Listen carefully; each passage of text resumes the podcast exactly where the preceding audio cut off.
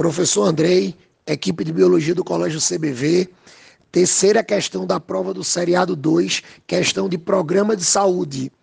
Nessa terceira questão, era uma questão que falava especificamente da doença de Chagas, um tipo de protozoose causada por um protozoário que todos os alunos trabalharam muito, chamado de Trypanosoma cruzi, e uma doença de transmissão indireta precisa de um vetor, que é exatamente o percevejo triatoma, ou seja, o que a gente conhece como barbeiro. Então, no gabarito preliminar da UPE, ela está dizendo que essa questão é letra D.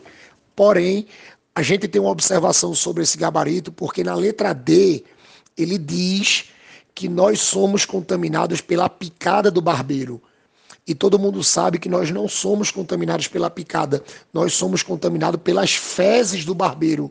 Até porque o protozoário ele não sobe para as glândulas salivares do percevejo, ele fica no intestino.